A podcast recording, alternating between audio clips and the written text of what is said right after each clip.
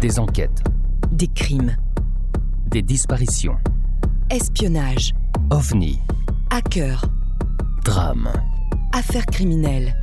braquages, Des histoires incroyables qui nous passionnent. qui dépassent notre imagination. Pour vous tenir en haleine et vous donner froid dans le dos, Nous allons découvrir ensemble les parties les plus sombres de l'être humain, les parties les plus cachées des êtres qui peuvent être nos voisins, nos amis.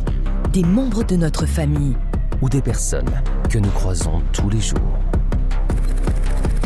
Nous allons essayer de comprendre pourquoi tout a basculé dans leur vie, Et quand sont-ils devenus des meurtriers?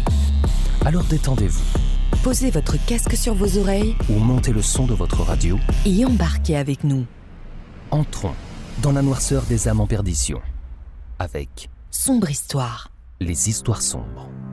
Madeleine Beth McCann est née le 12 mai 2003 à Lancaster. Dite Maddie, elle est la fille d'un couple de médecins britanniques, Kate Marie McCann et Gerald Patrick McCann. Le 28 avril 2007, la famille McCann arrive au Portugal pour une semaine de vacances. Ils séjournent dans un bungalow du complexe hôtelier Ocean Club de Praia da Luz, une station balnéaire algarve à 300 km au sud de Lisbonne. Le 3 mai 2007, les parents McCann mettent au lit Maddie, ainsi que leurs deux autres enfants, Sean et Amélie, des jumeaux âgés de 2 ans. Ils vont ensuite dîner avec un couple d'amis dans un restaurant de tapas à 120 mètres de leur bungalow. Vers 21h, le père prend le soin d'aller vérifier que les enfants dorment tranquillement dans leur chambre. À 22h environ, la mère fait de même. Mais elle découvre le lit de Maddie vide, volets et fenêtres ouverts. Les parents, aidés de leurs amis, prospectent dans les environs, vainement. Ils donnent alors l'alerte, appelant le 112. Mais c'est à 22h41 que la gendarmerie portugaise arrive sur place. Pensant d'abord à une escapade, les gendarmes, le personnel du complexe, des hôtes et des habitants de Praia da Luz poursuivent les recherches jusqu'à 4h30 du matin, tandis que la police des frontières et tous les aéroports portugais et espagnols sont mis en alerte. La piste de l'enlèvement se précise lorsqu'une famille d'Irlandais en vacances dans le secteur, les Smiths, témoigne avoir aperçu, un peu avant 22 heures, un homme tenant dans ses bras une fillette en pyjama rose, dont le signalement correspond à Maddy.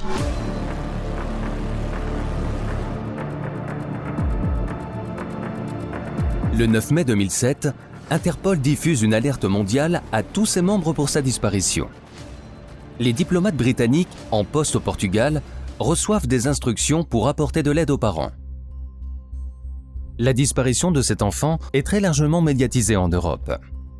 La chaîne d'information LCI rapporte qu'un site web lancé par la famille pour recevoir des informations et recueillir des fonds afin d'aider aux recherches a reçu 5 millions de visites en moins de 24 heures. Des offres de dons ont été reçues de la part de simples particuliers, de petites entreprises, mais également de multinationales, afin d'aider à lancer une campagne d'affichage dans toute l'Europe. La ministre de la Justice allemande, Brigitte Zypress, estime le 3 juin 2007, à une réunion des ministres de la Justice du G8, que la disparition de la fillette pourrait être due à un réseau pédophile. Le 7 septembre 2007, Kate McCann est mise en examen par la police portugaise. Elle est soupçonnée d'avoir accidentellement tué sa fille à la suite des résultats d'examens pratiqués dans un laboratoire britannique sur des taches de sang, vêtements et autres objets de la chambre d'hôtel, après que des chiens pisteurs anglais entraînés à renifler des cadavres ont repéré ces objets. Cette mise en examen est suivie de celle du père, mais selon les avocats des McCann, cette procédure aurait été faite à leur demande. Après de multiples pistes étudiées, plus ou moins sérieuses, dont celle de la culpabilité des parents et la possible intervention d'un pédophile étranger, le ministère public portugais classe l'affaire le 21 juillet 2008. La mise en examen des parents est donc levée, mais se réserve le droit de la rouvrir. En mai 2009, le policier portugais chargé de l'enquête, Gonçalo Amaral, publie les conclusions des enquêteurs dans le livre Madi, l'enquête interdite. Madeleine serait morte dans l'appartement.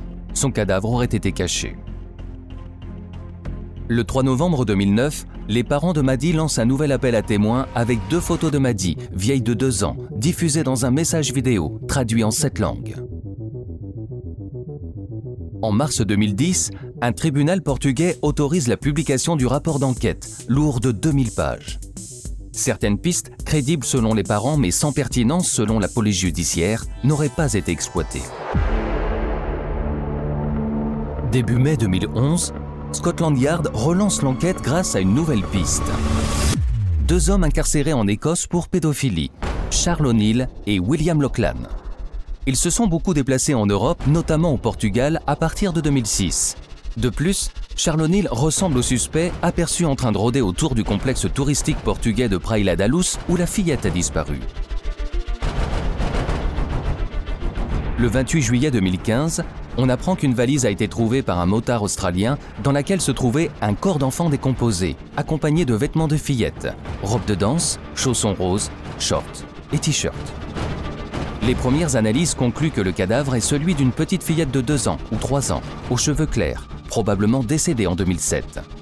Tout concorde avec le signalement de Maddy. Mais rapidement, les analyses révèlent qu'il ne s'agit pas de son corps.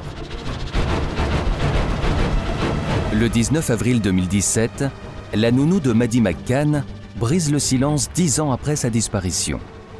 Elle détaille quelques faits le jour où celle-ci disparaît, notamment la disparition de preuves selon elle. Elle est convaincue de l'innocence des parents.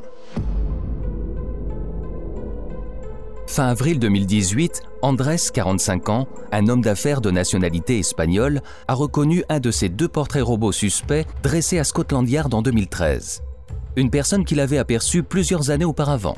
Il affirme qu'un de ces hommes a approché ses deux fillettes de 5 et 13 ans dans un petit hôtel au Portugal en novembre 2001, soit 6 ans avant l'affaire McCann. Il a même apporté son témoignage à la police espagnole dans cette affaire, puis plus tard à Scotland Yard, mais il n'a jamais eu de retour. Début mai 2019, 12 ans jour pour jour depuis sa mystérieuse disparition, l'enquête sur l'affaire Maddie McCann continue la police portugaise aurait un nouveau suspect en vue. Il s'agirait d'un maniaque sexuel présent à Praia da Luz au moment de sa disparition. À l'époque, il aurait abordé plusieurs enfants dans la station balnéaire. Le média ajoute que les enquêteurs tiennent à garder le secret sur l'identité du nouveau suspect.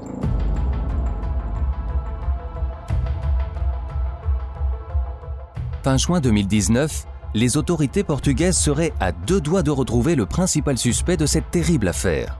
Il s'agirait de Martin Ni, un pédophile allemand de 48 ans présent dans la région d'Algarve au Portugal lors de la disparition de Madeleine McCann en 2007. Il a été condamné à la perpétuité en 2011 pour avoir tué trois enfants. Peu avant l'élection présidentielle de 2016, à la suite du Pizzagate, une théorie conspirationniste américaine sur un réseau pédophile est née des internautes ont imaginé un lien entre le portrait robot des suspects de la disparition de Madeleine McCann avec John Podesta et son frère Tony. En juin 2020, la police allemande annonce avoir trouvé un nouveau suspect dans l'affaire. Le 17 juin, le parquet de Brunswick déclare que les informations dont il dispose indiquent que le suspect a tué Madeleine. Et il ajoute que ce sont des preuves ou des faits concrets dont il dispose, et non de simples indications mais précise ne pas avoir de preuves médico-légales, telles que le corps de la fillette. Le 16 juin, les parents nient cependant avoir reçu une lettre des autorités allemandes qui confirme la mort de leur fille. Le 19 juin, Scotland Yard déclare avoir reçu une lettre de l'Office fédéral de police criminelle le 12 juin, mais affirme que la lettre ne dit pas qu'il y a des preuves que Madeleine est morte. Le principal suspect est un homme de 43 ans, pédophile, multirécidiviste, qui est actuellement en détention à Kiel, dans le nord de l'Allemagne, pour une autre affaire criminelle.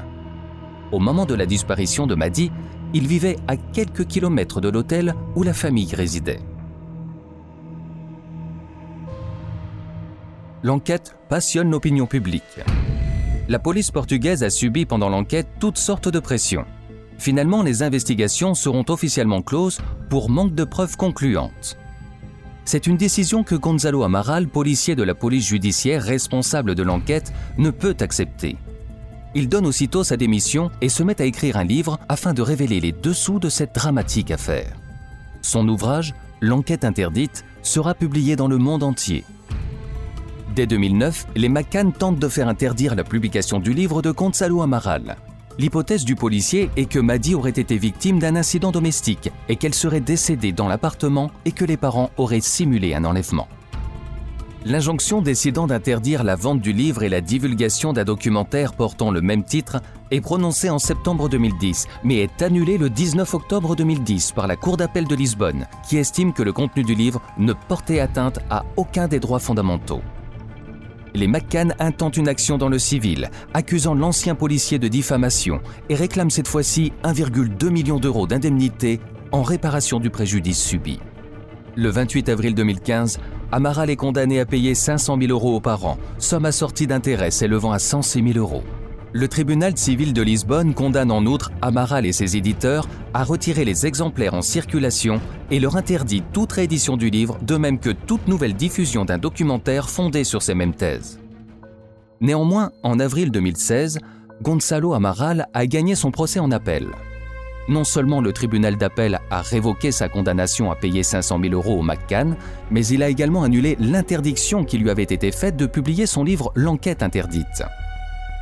Ce dernier pourra donc enfin être publié en Grande-Bretagne et dans le reste du monde.